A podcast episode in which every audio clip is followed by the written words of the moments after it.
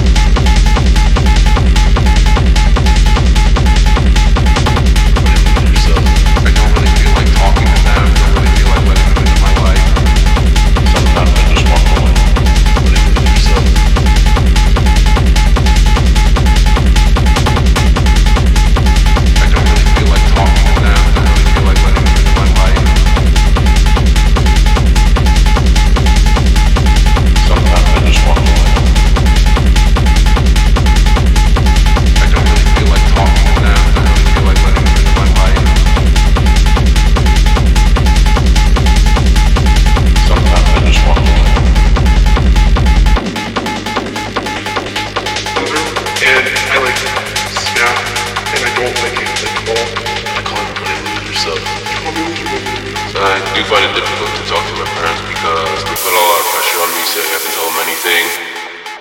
But that just makes me feel like maybe they just want to know, and I'm not so sure if I want to tell them about some of my problems.